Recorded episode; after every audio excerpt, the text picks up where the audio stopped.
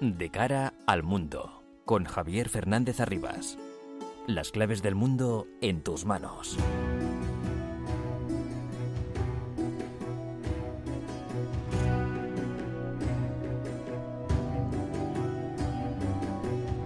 El mundo está mucho más que revuelto y todo lo que pasa nos afecta cada día más. Son las 10 de la noche. Comienza de cara al mundo la sintonía de Onda Madrid para analizar todo lo que ocurre en este bendito planeta llamado Tierra.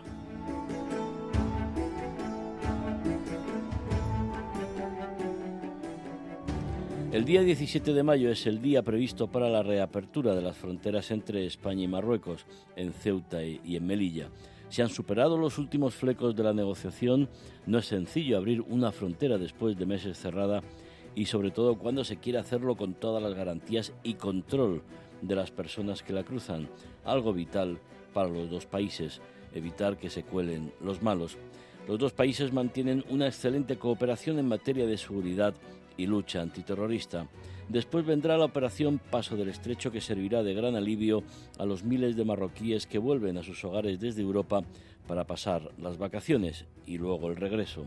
Los ministros de Asuntos Exteriores de ambos países han mantenido su primera reunión desde la crisis, ha sido en Marrakech, y están de acuerdo en que la nueva etapa inédita de las relaciones ha comenzado a andar.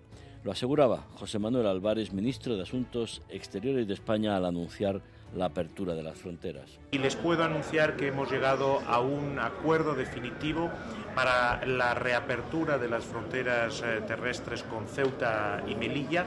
En los próximos días los ministerios del Interior están trabajando para ultimar los detalles, pero el acuerdo ya es definitivo y se producirá la apertura por esos pasos y esas aduanas en los muy próximos eh, días. Ese día 17 de mayo. Más allá de absurdas campañas de espionaje que ha existido siempre entre todos, las relaciones con Marruecos se encauzan y también hay movimiento en Argelia, al menos ponen sobre la mesa condiciones para negociar con Marruecos.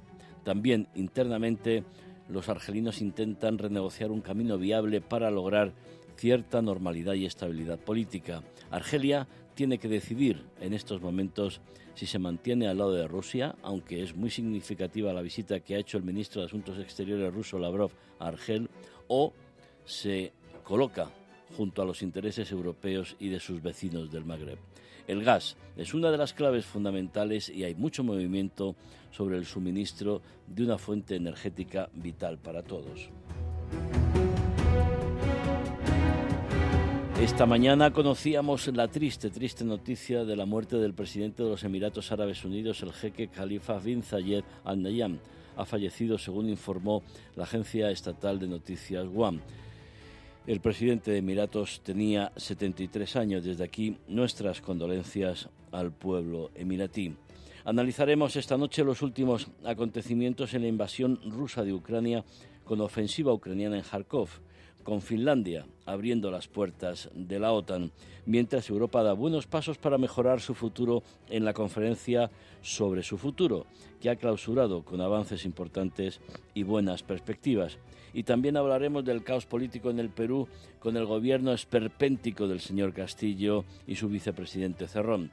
Su última decisión, expulsar a una opositora venezolana, a Paulina Fashín. Sintonía de Onda Madrid de cara al mundo los viernes de 10 a 11 de la noche les habla Javier Fernández Arriba con la asistencia técnica de Raquel Cordonier. Los asuntos más relevantes de estos últimos días los resumimos en titulares con Álvaro Escalonilla y María Cerdán.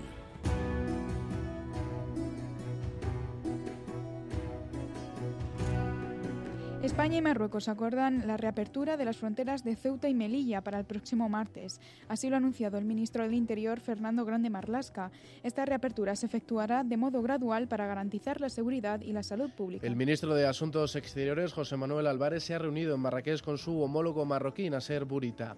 El jefe de la diplomacia española viajó al país norteafricano en el marco de la cumbre ministerial de la Coalición Global contra el Daesh, una cita que convoca a 84 estados para formar un frente común contra la amenaza yihadista. El Parlamento Europeo investigará las injerencias de Rusia en el procés.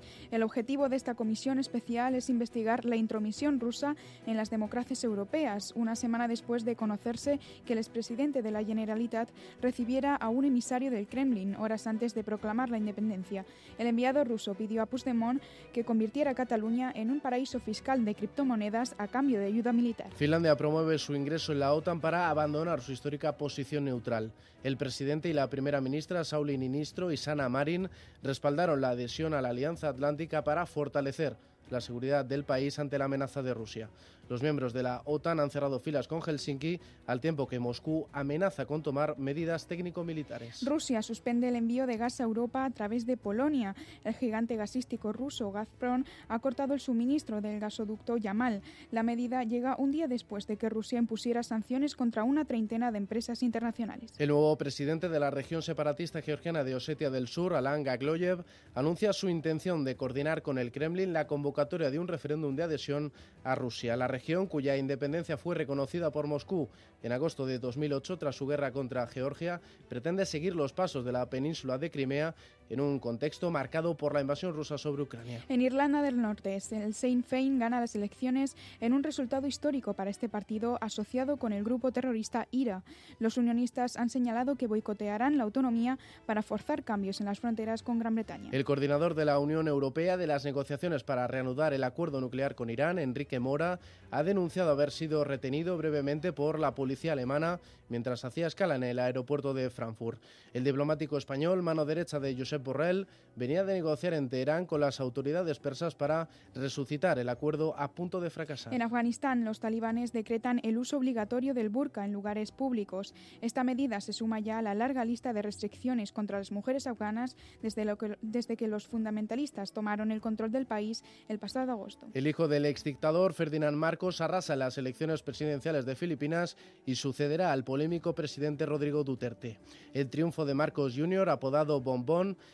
trae consigo la vuelta al poder de una dinastía que saqueó en el pasado las arcas del país y que cometió graves abusos contra los derechos humanos. Continúan las manifestaciones en Sri Lanka a pesar del nombramiento de un nuevo primer ministro que comenzará a formar un gobierno de unidad.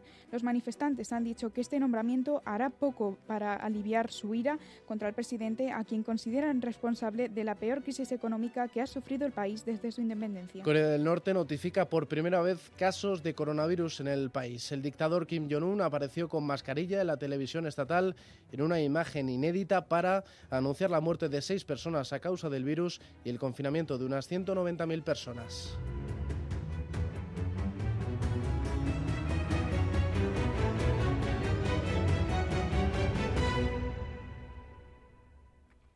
Perú lleva meses de inestabilidad política, económica y social desde la llegada al poder del presidente Castillo con su vicepresidente Cerrón del Partido Comunista manejando los hilos. Ministros y primeros ministros que duran días en el cargo y escándalos de todo tipo. La última decisión polémica ha sido la expulsión del país de Paulina Fachín, opositora venezolana al régimen chavista. Nos lo cuenta Nerea Belmonte. La inestabilidad continúa asolando Perú. Tan solo diez meses han pasado desde que el gobierno de Pedro Castillo llegase al poder y los desafíos políticos, la destitución de ministros y las protestas sociales son ya parte de la atmósfera social peruana. En este escenario, la orden de expulsión de Paulina Fachín, abogada y activista por los derechos humanos en Venezuela y crítica con el régimen de Maduro, ha supuesto un nuevo revés para el Ejecutivo de Castillo. Es el, es el país al que asistí eh, huyendo de la dictadura de Hugo Chávez, a donde yo había sufrido un atentado y me vine con mi familia para protegerla en el Perú. Explicaba Fachín, y es que los cruentos enfrentamientos entre chavistas y opositores terminaron por convertirlas en 2010 a ella y a su hija en el blanco de un brutal tiroteo en Venezuela. Después de trasladarse a Perú y comenzar en 2018 el proceso de nacionalización peruana, la Oficina de Migraciones de Lima contactó con la activista para comunicarle una resolución de expulsión del país. Infracción de normativa migratoria, recogía el documento enviado por la institución acusando a Fachín de haber mentido en su solicitud de nacionalidad, algo que la activista venezolana ha negado rotundamente. Según importantes figuras de la administración peruana, como el exministro de Exteriores, Luis González Posada, esta decisión estaba vinculada a la estrecha relación entre los homólogos Nicolás Maduro y Javier Castillo. Ahora, a pesar de que el proceso fue cerrado en agosto de 2021 a favor de Fachín, las autoridades peruanas ordenaron el último viernes su repatriación a Venezuela. Nicolás Maduro me quiere llevar a Venezuela por denunciar sus acciones contra los derechos humanos, afirmó Fachín. Muchas han sido las organizaciones internacionales para la defensa de los derechos humanos que han denunciado en los últimos años la vulneración de los derechos en el régimen de Maduro, especialmente en lo que a la libertad de opinión y de expresión se refiere. En este sentido, un informe de 2019 de la Oficina del Alto Comisionado de la ONU criticó el excesivo uso de la fuerza, las restricciones de los medios de comunicación y las persecuciones por motivos políticos en el territorio venezolano. Eh, Paulina Fachín, buenas noches. Hola Javier, buenas noches y eh, hola España a todos los que, que nos escuchan a través de Onda Madrid. Muchas gracias por este enlace. No, muchas gracias a usted por, por atender nuestra llamada. ¿Está todavía en, en Perú o, o, ya ha salido de, del país? No, eh, aún me encuentro en Perú. Estoy, eh, tuve que salir de casa eh, para resguardarme y estoy aún en Perú tomando las acciones legales que, que corresponden, dado que he sido objeto de este proceso arbitrario eh, eh, de la Superintendencia Nacional de Migraciones del Perú, que de una forma eh, apresurada y arbitraria ha emitido esta orden de expulsión y ha instruido a la Policía Nacional del Perú que la ejecute, en lo que significaría mi captura, eh, eh, apresamiento temporal y expulsión efectiva hacia el régimen de Nicolás Maduro. Entonces, ¿está usted ahora mismo escondida para evitar que la policía la pueda encontrar y la pueda expulsar del país? Sí, sí, y es muy lamentable. ¿Y no, teme, no teme usted por su, por su vida, por su integridad? Yo temo, yo temo por mi integridad eh, física eh, y bueno, obviamente por la, la, integridad también de mi familia, porque yo vivo acá en el Perú con mi esposo y mi hija. ¿Desde hace cuánto tiempo? desde hace 11 años, un poco más de 11 años, y eh, justamente también tengo temor por ellos, eh, pero muy especialmente por mí, eh, dentro de las arbitrariedades que está cometiendo la, Superintendencia Nacional de Migraciones, que vale, o sea, ¿quién más para saber con quién uno vive en, en el país en el que reside? Yo tengo una, una residencia eh, permanente ya, después de tantos años, ellos alegan que yo no tengo familia en el Perú eh, de ninguna manera y, y, justamente no tengo arraigo de ningún tipo para fundamentar eh, aún más el tema de la, de la expulsión y que yo no pueda de alguna manera defenderme por eh, temas humanitarios de que no puedo dejar a mi hija, por ejemplo. Entonces, eh, la persecución política eh, del régimen de Nicolás Maduro y antes de Chávez yo lo viví en Venezuela y, y lo he vivido en, en, tierras peruanas, no es primera vez que se me ataca en el Perú o que se me persigue. Yo he enfrentado incluso varios eh, procesos judiciales eh, y administrativos ya en este país. Eh, también tenido seguimientos, eh, eh, espías, agentes de, del chavismo a la, a, abajo en, de mi edificio tomando fotos. Mi, mi, dirección de mi casa y de mi carro en, fue también transmitida en el canal nacional de Venezuela. Uh -huh. eh, solamente para hostigarme. Entonces, digamos que esto es una retórica que, que viene siendo una constante y que el régimen cambió, eh, el régimen de Maduro cambió de, de, de estrategia ahora eh, utilizando a la Superintendencia Nacional de Migraciones eh, y expulsando, eh, promoviendo una expulsión. Uh. Esa expulsión, hay otro dato, el hecho en sí ya es un, un, un escándalo, es inaceptable, pero otra cuestión que nos preocupa es que esa expulsión se produce hacia Venezuela, no hacia el país que en su momento, en su caso, usted pueda elegir, que seguro que sería otro. Claro, Javier. Lo que está pasando es que dentro de mm, la violación eh, que yo he tenido de derechos humanos, yo tengo una violación del derecho de identificación como venezolana. y justamente es una función que hizo el gobierno o el régimen, mejor dicho, eh, dictatorial de Maduro. Yo no tengo pasaporte, yo no tengo pasaporte, se me ha cercenado el derecho a la identificación. Entonces, yo no tengo pasaporte, entonces eh, eh, eso me complica también mis posibilidades de, viajar o, de moverme eh, legalmente. Y esto ya desde hace muchos años. Estoy hablando que yo no tengo un pasaporte vigente desde el 2017 como una función del régimen de Maduro. Porque justamente una de, de mis acciones como activista fue a ser muy enfática en una protesta que incluso fue internacional de, de, de, la importancia y de la vulneración de los derechos a la identificación de los venezolanos que estaban en el exterior que no teníamos que no tenían pasaporte yo en ese momento tenía pasaporte muy especialmente cómo estaba afectando esto eh, eh, la protección y la defensa de los niños venezolanos que residían en el exterior. Y la condena del régimen fue anular mi pasaporte. Ya. Tan peligrosa es usted Paulina mire, yo creo que para una dictadura eh, resulta muy peligroso la libertad de expresión, eh, resulta muy peligroso tener activistas que permanentemente eh, denuncien la violación sistemática de derechos humanos, tener abogados, que es mi caso, defendiendo presos políticos en nuestro país, en España alberga, alberga y cobija a varios de nuestros presos, expresos políticos.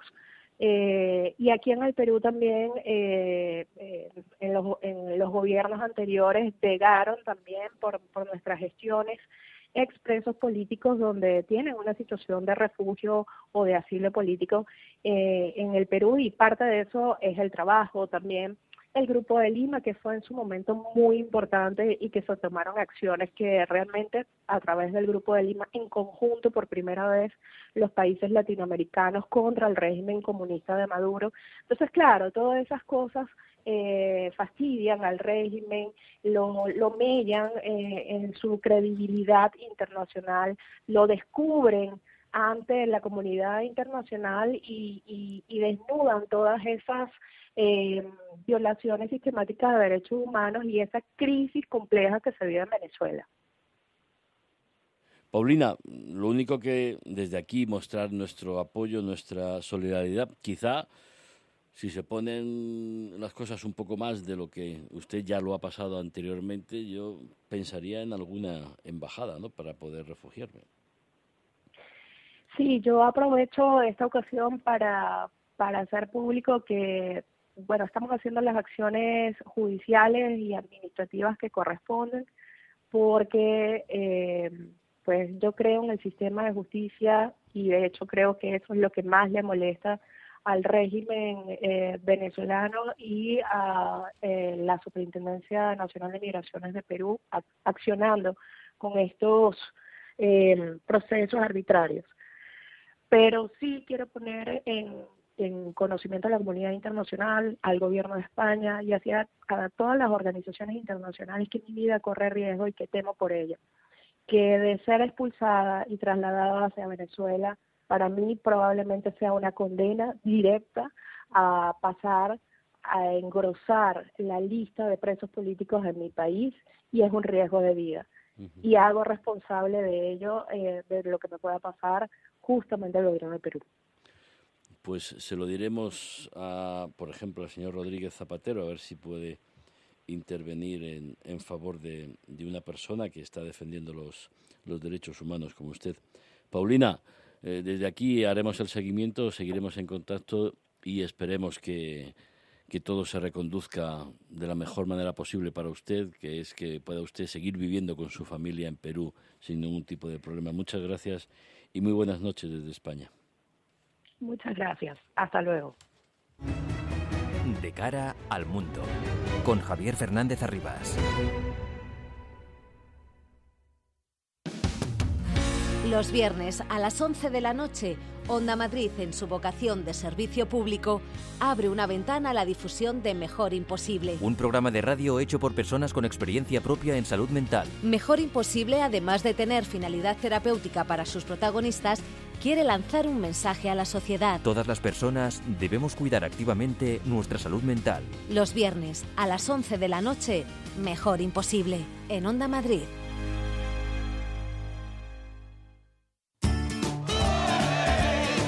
Mayo es Madrid y en mayo Madrid es San Isidro. El Mundial del Toreo vuelve por todo lo alto y se vive en las ventas y en la radio. Entre el 9 de mayo y el 3 de junio tienes una cita con las tertulias del Toril, de lunes a viernes a la una de la tarde, desde el patio de cuadrillas de la plaza de toros más importante del mundo. Con Javier Mardomingo y su equipo habitual para analizar lo que suceda cada tarde. Y a diario, el antes, el durante y el después en el enfoque de Félix Madero. Los toros se viven en la radio. Este San Isidro, vívelo en Onda Madrid.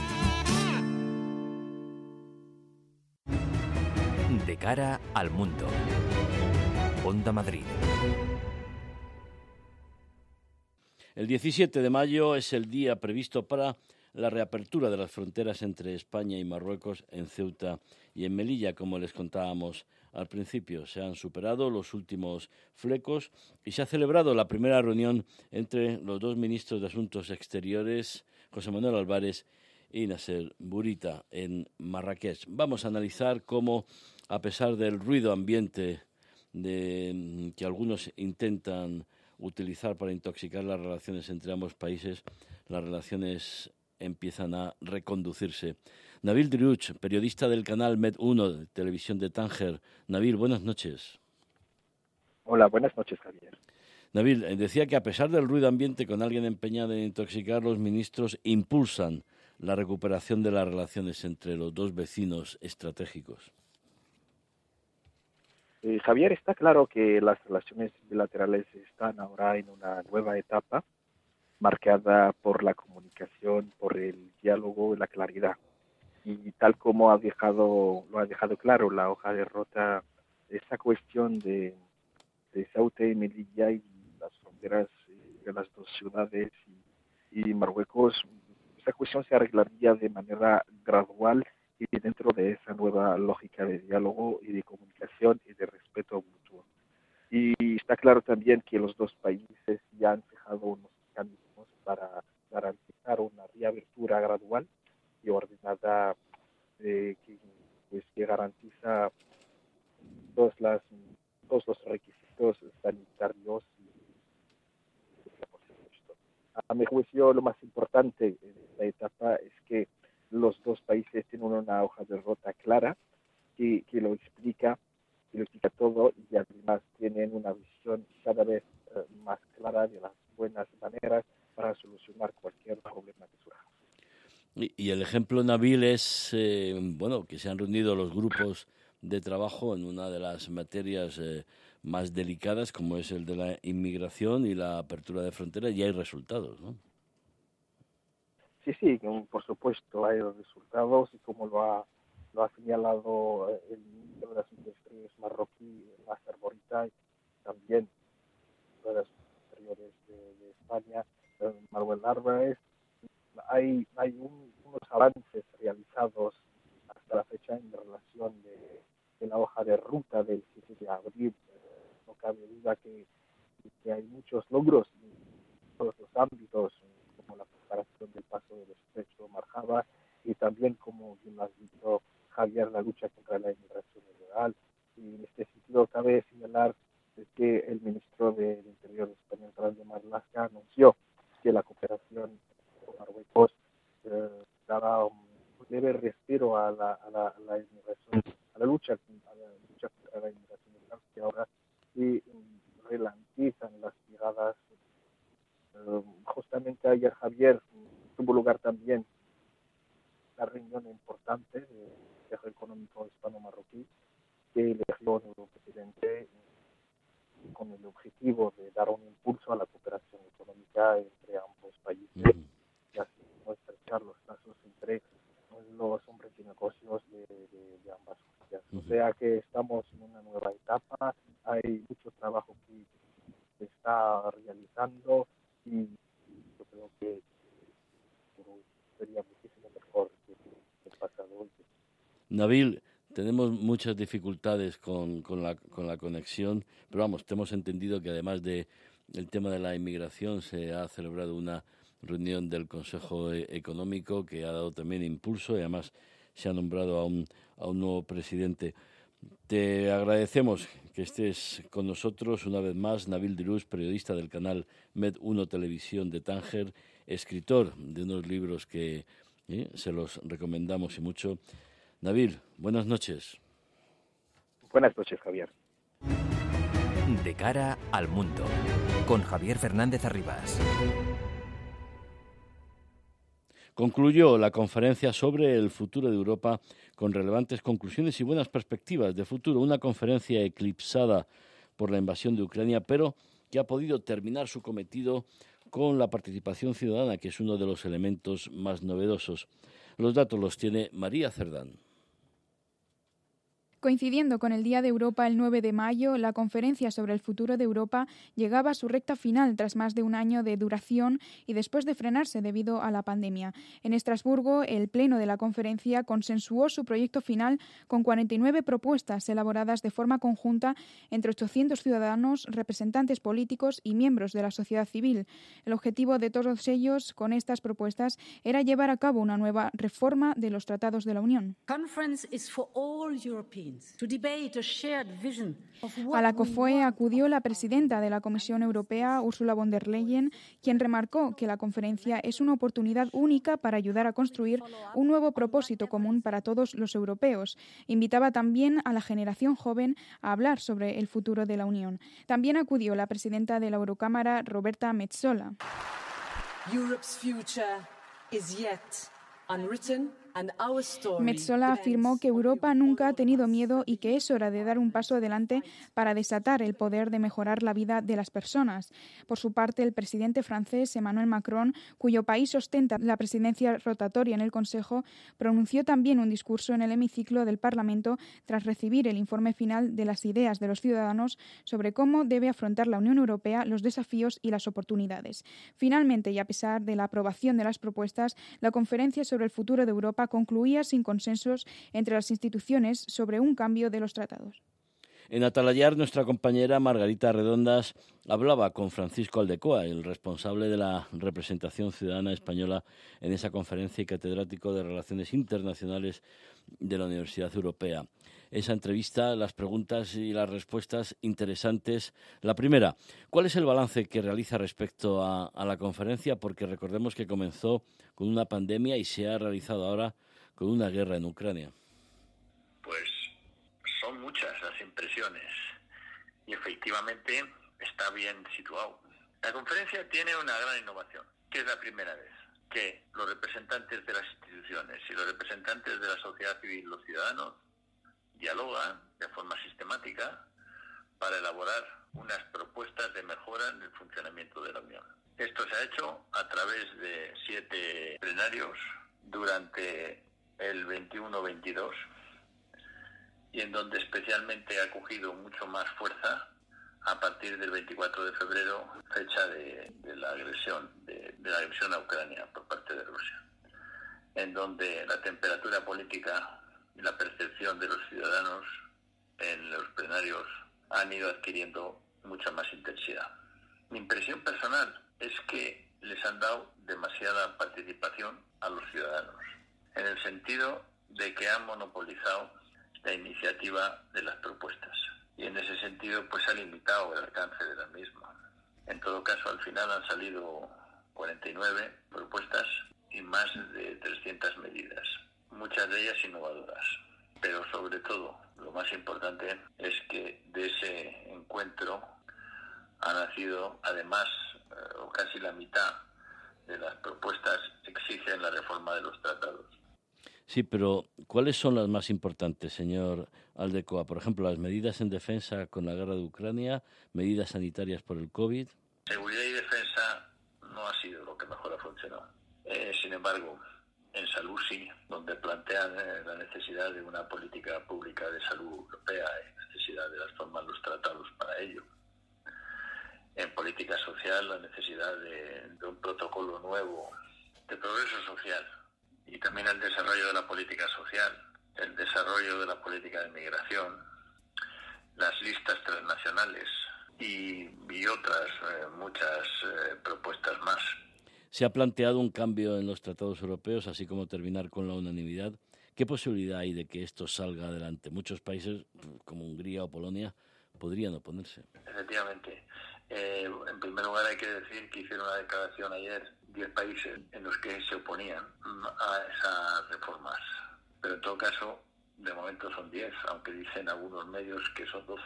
Yo creo que si los grandes, que suponen el 80 o 90% de la población, están dispuestos a, la convocatoria, es muy difícil que, los que significan el 10 o el 12% de la población lo bloqueen. Me parece mm, impensable, pero eh, en el proceso de Constitución Europea hemos visto de todo. Yo creo que eso va para adelante y que el 23 tendremos la convocatoria de la nueva convención. Porque además no se trata solo de aprobaciones parciales, algunos de los elementos que le acabo de contar. Se trata de dar un paso más eh, fortaleciendo nuestro proceso. Se trata de mirar al futuro, mirar, me parece que él decía, con audacia, con libertad, con eh, grandes miras, decía Macron. Hay que avanzar mucho, no podemos quedarnos parados ante esta situación en la que nos encontramos. Y sobre todo que ese discurso tuvo un eco tremendo entre todos los asistentes que estábamos, más de mil. Eh, y había un consenso entre ciudadanos, representantes de ciudadanos y sociedad civil y los representantes de las instituciones. Es un momento constituyente nuevo, que la palabra constituyente no, no les gusta que se diga, pero es un momento es un momento nuevo, es el momentum que dicen, se han dado unas circunstancias que no se preveían que se dieran. Y eso es lo que, lo que hace que, esto vaya a la velocidad que va, que es tremenda. Eh, en pocos días ha cambiado la situación. Eh, yo creo que, que en parte porque ya venía rodado. Es decir, cuando se hace frente al COVID, se toman medidas estructurales de fondo que suponen grandes innovaciones, sobre todo de carácter federal, la medida que, el Fondo de Nuevas Generaciones es un fondo federal. O sea que ya estaba en marcha el proceso. Ahora, un paso más, especialmente acelerado por, la guerra, pero con la idea de, no dejarle solos. Hubo una última propuesta de Macron, que no sabemos hasta dónde se llegará, que es la de crear una comunidad política nueva, diferente en la que participen, o sea, él quiere por un lado profundizar el modelo de la Unión a través de la Comisión y por otro lado establecer una confederación entre todos los Estados europeos, en la cual participen, incluso dijo expresamente, los que el que se acaba de ir, Ucrania y los países de la vecindad, y otros que no estaban en el proyecto, es decir, todos, para tener un peso político, tener un eh, peso económico, transportes, energía, no sé cuántas cosas más. Dijo. La medida que ese nuevo vínculo, esa nueva comunidad será confederal, quiere decir intergubernamental. Dos eh, organizaciones, o es más que organizaciones, dos comunidades. Una, la que tenemos profundizada, federal, la Unión, y otra confederal, que serán todos los estados de Europa. Los medios de comunicación en España, no sé qué ocurre, señor Aldecoa, pero no sé por qué, pero no están siguiendo con la atención que se merecía esta conferencia. Nuestros medios, la opinión pública española, no, no, está siguiendo ese tema. Cuando es posiblemente de los países que más les va a afectar positivamente todo este cambio y que a su vez de forma positiva les va a afectar, pues llamativamente la opinión pública española está ausente de ese debate para mí es incomprensible. Pasé por Frankfurt y donde había verdadera, verdadera emoción de, las decisiones que estaban adoptando, llegué a Madrid, puse los, los, la televisión, la radio, los periódicos, unas notas muy pequeñas y a veces incompletas o erróneas de lo que está pasando. Pero en fin. En definitiva, señor Aldecoa, bueno, podemos tener cierto optimismo sobre la conferencia y sobre lo que ha salido, ¿no? Yo creo que se ha abierto una nueva etapa y que además esta nueva etapa tiene una gran consistencia porque son las instituciones, son la democracia representativa, son los líderes, es el Parlamento Europeo con más de un 60%, con los ciudadanos. Por lo tanto, esto tiene que cuajar. También hay que ver que las últimas encuestas europeas son muy positivas, están mejorando la percepción de los ciudadanos a una velocidad rápida. Sí, eso son buenas, muy buenas noticias. Don Francisco Aldecoa, pues eh, una, una noche más, muchísimas gracias por atendernos. Seguiremos muy al tanto porque estas cuestiones nos afectan y mucho en nuestra, en nuestra vida diaria. Muchas gracias y muy buenas noches. Adiós. De cara al mundo, con Javier Fernández Arribas. El partido de la onda con el deporte madrileño. Este domingo todos somos del Getafe y del Atlético de Madrid. Desde las 5 menos 10 os contamos la gran final de los azulones en casa ante el Barcelona. Un punto, solo un punto necesitan los de Quique para asegurarse la permanencia. El Rayo les puede echar una mano en Mallorca. Y además partidazo en el Metropolitano. Los rojiblancos quieren sellar el segundo puesto en casa y ante el Sevilla, su rival directo. En el Bernabéu, Real Madrid-Cádiz un partido que no es ninguna chirigota.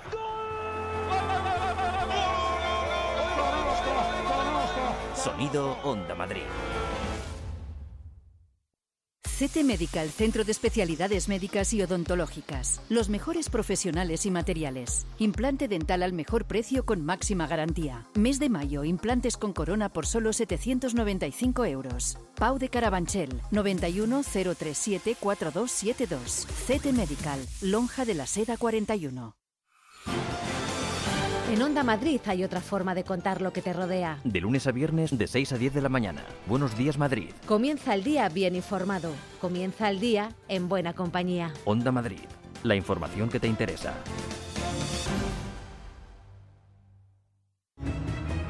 De cara al mundo. Con Javier Fernández Arribas.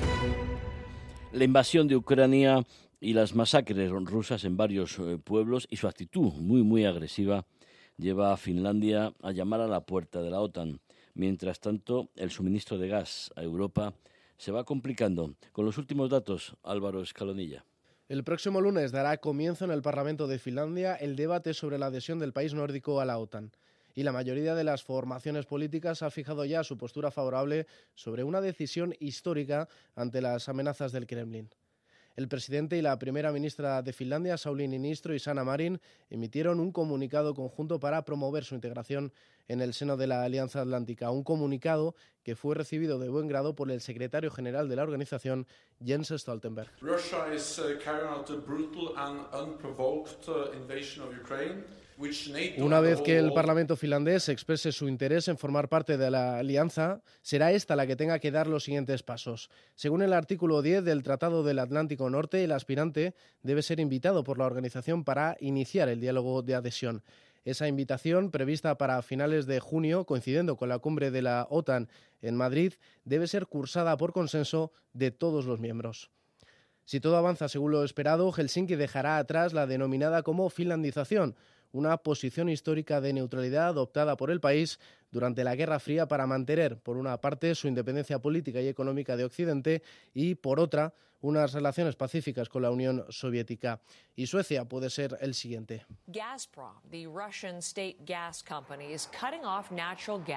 El Kremlin ha tomado la decisión de cortar, además, una de las principales vías que abastecen de gas a la Unión Europea, mientras los 27 buscan desesperadamente alternativas para reducir su dependencia energética de Rusia. La gasística Gazprom, propiedad eh, del Estado ruso, anunció el jueves que paralizará el funcionamiento del gasoducto Yamal Europa, que cuenta con una longitud de más de 4.000 kilómetros por las sanciones impuestas por Moscú en respuesta a las desplegadas por la Unión Europea. El gasoducto, que parte desde la zona occidental de Rusia y llega hasta la ciudad alemana de Frankfurt del Oder, pasando por Bielorrusia y Polonia, tiene una capacidad máxima de 33.000 millones de metros cúbicos de gas anuales, el consumo aproximado de España en un año. Se cumplen 79 días desde el inicio de la invasión en una jornada marcada por los fuertes enfrentamientos en el este del país. El ejército ruso logró tímidos avances al norte de la provincia de Lugansk, pero los informes sobre la alta desmoralización entre las filas invasoras sugieren que la eficacia de las tropas rusas es baja y puede incluso descender, sostiene el Instituto para el Estudio de la Guerra. Las fuerzas rusas, sin embargo, atacaron con intensidad las posiciones ucranianas al norte de Kharkov con un objetivo claro, detener la contraofensiva ucraniana que avanza por la ciudad. Kharkov, uno de los enclaves quizá más golpeados por la guerra, está siendo testigo de la recuperación territorial de la resistencia ucraniana. Además, las tropas rusas refuerzan sus posiciones en la isla de la Serpiente, en un esfuerzo por bloquear las comunicaciones y las capacidades tanto marítimas como terrestres de Ucrania en los accesos a Odessa. Este enclave es crucial para controlar el Mar Negro y podía suponer un punto de inflexión en la guerra. Una semana más vamos a analizar, vamos a repasar lo que ha ocurrido sobre el terreno en Ucrania. Lo hacemos ya con el experto en relaciones internacionales y colaborador de atalayar.com. Lucas Martín, buenas noches. Buenas noches, Javier. ¿Te imaginabas eh, una Finlandia, una Suecia en la OTAN? Pues sinceramente no. Y, esto creo que pone de relieve eh, el fracaso estratégico que está suponiendo la invasión de Ucrania. Porque Para lo único que ha conseguido por ahora Rusia es aumentar esa frontera que tenía con la OTAN, que era precisamente lo que quería disminuir. ¿Tú crees que puede haber algún tipo de, represalia? Bueno, le pueden cortar el gas a, Finlandia, pero yo creo que eso ya es lo que eh, el Parlamento finlandés y las autoridades finlandesas tienen que evaluar, ¿no? Sí, bueno, yo creo que el, tema energético, el tema del gas en concreto, es algo que ya se ha por descontado no solamente en Finlandia, sino en el resto de Europa, que de un modo u otro Rusia, si no va a cortar totalmente, porque recordemos que necesita ese dinero, va a disminuir el, el el flujo de gas hacia Europa. En represalia, bueno, de momento eh, estamos como siempre con la retórica, con la narrativa y las amenazas, ¿no? Que ya todos conocemos. Eh, es cierto que eh, si hablamos desde el punto de vista convencional terrestre, en Rusia a día de hoy no tiene capacidad ninguna de hacer ningún tipo de operación en contra de Finlandia. No, no, o sea, no tiene capacidad. Pero no podemos olvidar que sus fuerzas estratégicas, que no son, no son solo nucleares, están casi intactas, mantienen sus capacidades y que quizás una agresión o, una forma de castigar a Finlandia podría ser, antes de que firmara esa adhesión a la OTAN, pues atacar eh, centros neurálgicos eh, de comunicaciones, de infraestructuras. Eh, no estamos en la cabeza de los decisores del Kremlin, pero es una opción que no se puede descartar, evidentemente. Pero tú que lo conoces bien, Finlandia y quizá mejor Suecia tienen unos ejércitos eh, muy a tener en cuenta. No, no son países que podamos decir tienen ejércitos débiles. No, por supuesto que no, pero por eso digo que podríamos estar, o se podría plantear un escenario plausible de no un ataque terrestre, como ha sido en Ucrania, ya digo, por falta de capacidad de Rusia y evidentemente porque las fuerzas finlandesas y, suecas podrán plantar cara mucho mejor que han hecho incluso los ucranianos, pero sí un ataque mediante misiles de misiles de largo alcance, mediante bombarderos estratégicos a, puntos clave de infraestructuras eh, y teniendo en cuenta además que la los, sistemas de defensa aéreo tanto de Suecia y principalmente de Finlandia no son tan robustos como para ser capaces de rechazar o repeler un ataque de esas características.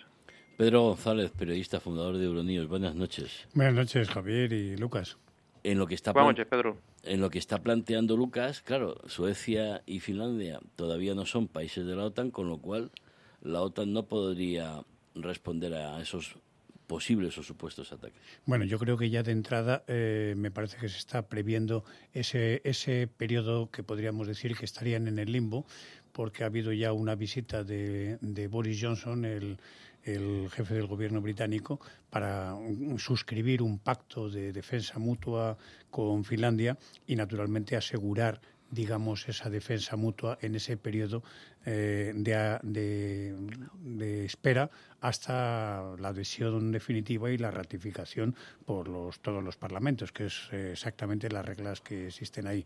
Y a ese acuerdo me parece que también no solamente lo respalda Estados Unidos, sino que incluso le ha dado su apoyo y está a punto de suscribir otro.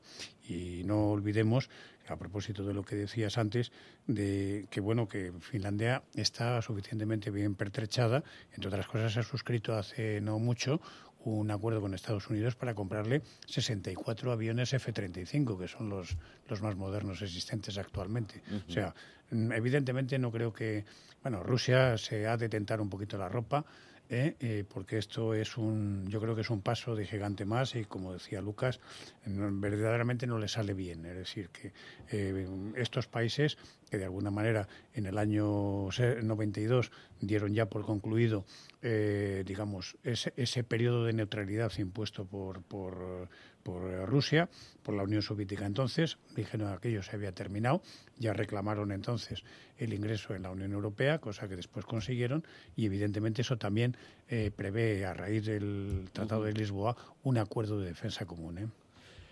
José María Peredo, catedrático de Comunicación y Relaciones Internacionales de la Universidad Europea. Buenas noches. Buenas noches, buenas noches a todos.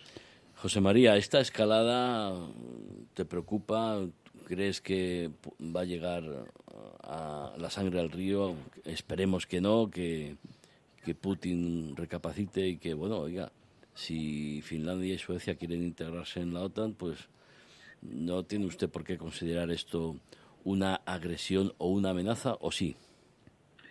Bueno, tiene un componente evidentemente de, estratégico eh, también para el caso de, de Rusia, ¿no? En primer lugar, hay que decir que, yo creo que se, cada día se pone más de manifiesto el error de cálculo que significó eh, para la política exterior rusa eh, el ataque eh, a Ucrania. ¿no? Es decir, ahí ya se, se hacían unas previsiones, hacíamos unas previsiones en este programa en concreto sobre las consecuencias que podía tener en cuanto a la unidad de, de la defensa euroatlántica, en cuanto a la posible ampliación todavía más eh, de, la, de la esfera OTAN eh, en, esa, en, esa, en ese sentido y efectivamente pues esto pone de manifiesto que, que, aquellas interpretaciones pues estaban eh, bien encaminadas. ¿no? Finlandia es un país muy simbólico. En primer lugar ha sido parte de Rusia, del Imperio ruso y por tanto no en el caso de Ucrania, pero también considerado parcialmente al menos como un territorio prácticamente hermano. En cualquier caso, un territorio, un país que significó eh, el, ejemplo de la, de la, de la fue símbolo de la, de la eh, distensión, es decir, fue el elemento central eh, de, neutralidad que utilizaron tanto los soviéticos como los gobiernos soviéticos como los norteamericanos y europeos para encontrar puntos de, acuerdo y demás. Por tanto, tiene efectivamente un carácter, además de un carácter estratégico, tiene un carácter también simbólico. Desde el punto de vista del riesgo y de la amenaza para Rusia, hombre, pues evidentemente que los de la Europa nórdica, como ha comentado también eh, Lucas, ¿no? En esa visión, pues, pues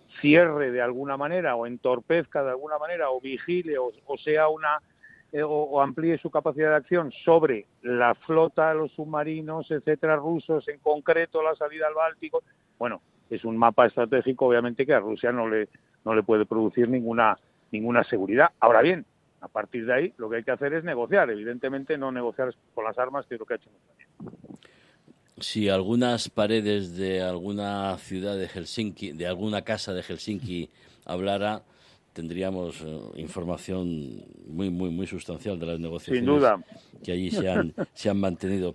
Claudia Luna Palencia, periodista y escritora mexicana, buenas noches. Buenas noches, Javier. Buenas noches a todos. Oye, eh, si México se empeña, bueno, el señor López Obrador no, no es que sea... Pero bueno, si México se empeña, la OTAN eh, puede dar un, paraguas también a, a, nuestros queridos hermanos mexicanos. ¿eh? Bueno, claro, pero para ello tendríamos eh, que tener que esperar a que en dos años haya cambio eh, de presidente, porque desde luego la postura del presidente de México, Andrés Manuel López Obrador, es eh, más bien alejarse de la, de, la política estadounidense. Ahora está intentando buscar alianzas con América Central y con otros países de América del Sur.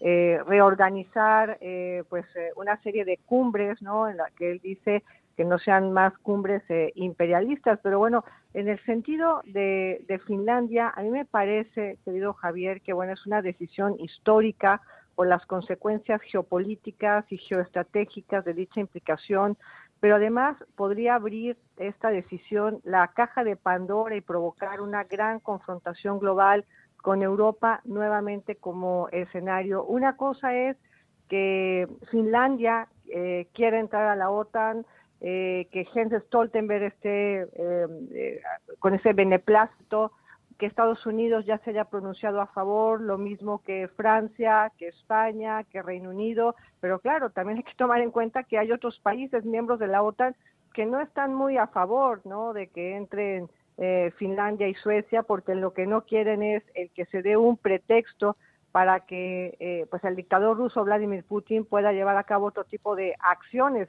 que o, puede ser simples amagos o puede ser aquello de morir matando también. Estamos hablando de países de la OTAN que ya hace eh, el día de hoy precisamente el primer ministro turco Recep Tayyip Erdogan dijo que no está muy de acuerdo, que no le parece muy bien la idea, se ha manifestado ya el primer ministro turco, Turquía es muy importante para la OTAN, pero también tenemos otro grupo de países como Croacia, como Islandia, como Grecia, como Rumanía, como Hungría. Es decir, que no va a ser esto nada fácil y yo cada día me pregunto si en verdad vamos a llegar a tener la cumbre de la OTAN a finales de junio aquí en Madrid o se nos van a adelantar los tiempos por todo lo que viene siendo esta eh, estrategia cotidiana de movimientos. También ha dicho el presidente de Ucrania, Volodymyr Zelensky, en este día 79 de la invasión rusa eh, a Ucrania que está dispuesto a hablar y todos los días, todos los días que hay este conflicto, que se avanza en él, eh, que hay muertos civiles, que hay más de 6 millones de refugiados según ACNUR, eh, de ucranios fuera de su patria, de su país, todos los días estamos atestiguando el sepelio de la Organización de las Naciones Unidas. Bueno, yo siempre he dicho que, y además yo siempre defiendo Naciones Unidas, que una organización es lo que sus miembros quiere que sean, con lo cual pues se, se utiliza, se, se, manipula. Lucas, quería, eh, por un lado, mm, ¿tú consideras que un personaje o, o, los oligarcas, porque no es solo Putin, Putin encabeza todo un, un, sistema de una organización de poder y de intereses, la entrada de, de, Finlandia y Suecia es un, es un golpe de fuerza y que es necesario, efectivamente, decía Claudia, cuidado porque es un pretexto para Putin, pero este tipo de personajes no necesita que enfrente haya fuerza para que sepan que sus eh, movimientos eh, no les van a salir gratis. Eh, sí, evidentemente, pero como he dicho antes, no estamos a la cabeza de los decisores de Rusia. Y hay una cosa muy importante que ya comentamos el otro día, y es que para entender lo que está pasando hay que verlo con la mentalidad rusa. Y tener su óptica, que es muy diferente a la nuestra. Y eso quizás es lo, es lo que estamos de lo que adolecemos en Occidente o en lo que estamos fallando. Y de cara a Rusia y a su mentalidad y a su forma de ver el mundo, eh, ellos están siendo agredidos. Y para ellos, ellos realmente consideran esto una agresión. Y se consideran en, el derecho de responder. Y es muy interesante seguir canales, eh, por ejemplo, en plataformas como Telegram, rusos, donde uno, donde uno ve la narrativa y qué es lo que qué mensajes se le están mandando a su población, porque son mensajes dirigidos no al exterior, sino a la propia población rusa, y se está hablando de un peligro existencial para la patria, que no olvidemos, y ya comentamos en otras ocasiones, que es uno de los requisitos para que Rusia decida emplear el arma nuclear. Y esa narrativa y ese mensaje se está mandando todos los días a través de medios rusos.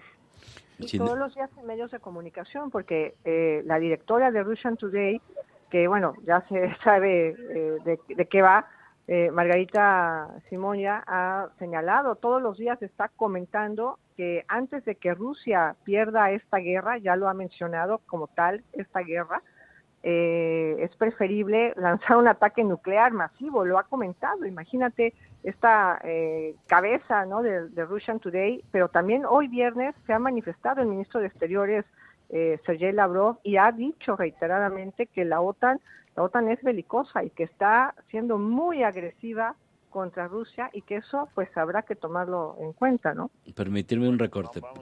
Ah, bueno, sí, venga, José María. Luego ah, le, pregunto a Pedro por la visita de la broma a Argelia. perdona, perdona, Pedro. Eh, bueno, vamos a ver, estamos aquí un poco como con la intervención también, eh, parece un poco del Papa sobre la OTAN, ¿no? Permítaseme, con todo respeto, eh, hacer el, el, comentario. Eh, vamos a ver, perdemos de vista algunas cuestiones fundamentales. La primera cuestión fundamental es que la OTAN está compuesta mayoritariamente o casi en su totalidad por países democráticos y por tanto responden sus acciones ante los ciudadanos de cada uno de los países. Esto parece que lo perdemos de vista con frecuencia, incluso pues en mensajes que han aparecido recientemente desde el propio Vaticano, ¿no?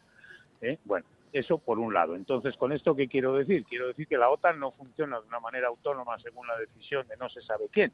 La OTAN funciona según, como has dicho bien, Javier, las decisiones no ya de los países miembros, sino de los ciudadanos de los países miembros que son al final los soberanos sobre, eh, la, propia organización. Bien distinto de cómo actúa eh, el gobierno iliberal ruso. Eh, es decir, esa situación en la que estamos hablando de que se ve amenazado, de que se ve y que es una percepción, obviamente, que refleja y que pone sobre la mesa y demás, eso da mm, estupendamente, pero nos podemos sentir amenazados por muchas cuestiones sobre las que no intervenimos militarmente para defendernos, porque entre otras cosas hay un orden internacional que no delimita áreas de influencia, lo que mm. delimita son soberanías. Y entonces, si lo que pretendemos es transformar el orden internacional hacia, un orden de influencias y exclusivamente hablar en términos militares, entonces es cuando Putin ganará la batalla. Entonces yo insisto en esta cuestión para indicar que naturalmente las, decisiones de la OTAN son estratégicas y de defensa, pero son, son las decisiones de unos países eh, representantes fundamentalmente del orden liberal occidental que tiene esos principios que no es que sean acertados en todo caso, pero que sí son cuestionados y cuestionables por sus poblaciones. Pedro. Bueno, yo suscribo bastante las, las eh, afirmaciones de José María porque sobre todo el problema, una cosa es que eh, nos pongamos en la mentalidad de Rusia y de los rusos y otra cosa es que creamos en nuestros propios principios. Eso es fundamental. Y aquí lo que sí está claro es que hay un enfrentamiento, bueno, entre dos concepciones eh, del mundo. Eh, el orden internacional no cabe ninguna duda que, bueno, aceptado mal o, bien eh, al final de la Segunda Guerra Mundial, pero lo cierto es que ahora hay potencias eh, que están empeñadas en cambiarlo, claramente, es decir, Rusia es una de ellas y China la otra. Eso es, eso es una evidencia y evidentemente ante eso o nos podemos plegar o, o, hacer frente, bueno, pues convencidos de que tenemos la razón. Es decir, en este caso yo creo que una de las primeras condiciones que hay para ganar o intentar ganar una guerra o un, conflicto de intereses es creer en ello. Es decir, el tema de los ucranianos es una auténtica, es una auténtica lección. Lo del apaciguamiento, es decir, es una, es una teoría que, bueno, ya tenemos el famoso precedente de Chamberlain, ¿no? Pero bueno, mm, ah, tenemos muchos otros, ¿no? Pero bueno, ese, ese yo creo que es evidente. Con los sudetes.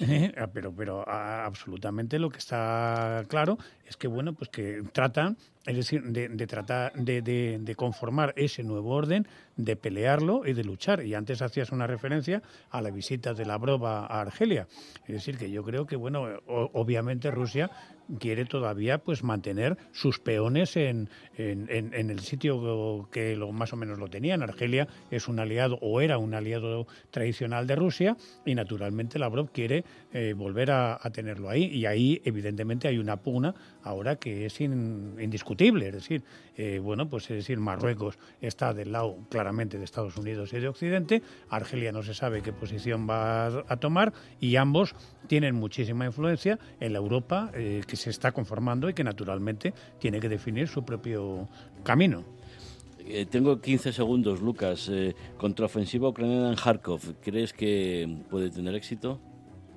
No, este, no creo que pueda. Es que, ha tenido éxito. Han llegado hasta la frontera con Rusia y ya tienen a tiro de artillería varias ciudades rusas, entre ellas Belgorod, donde tienen un centro logístico muy importante de Rusia. Es decir, de hecho ha habido un par de intentos de cruce del río por parte de Rusia que ha sido un completo desastre y han perdido más de 50 vehículos.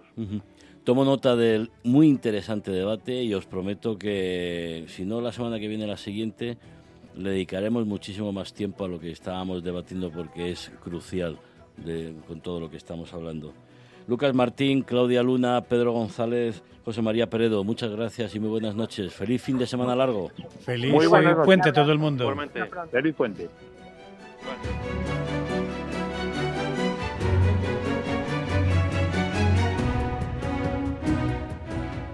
A punto de dar las 11 de la noche de este viernes 13 de mayo, hasta aquí de cara al mundo. Una noche con temas de mucho, mucho, mucho calado porque estábamos hablando de principios, de valores, de conceptos de orden internacional que nos afectan a todos. En Onda Madrid ponemos las claves del mundo en sus manos. Feliz fin de semana largo. Les habló Javier Fernández Arribas.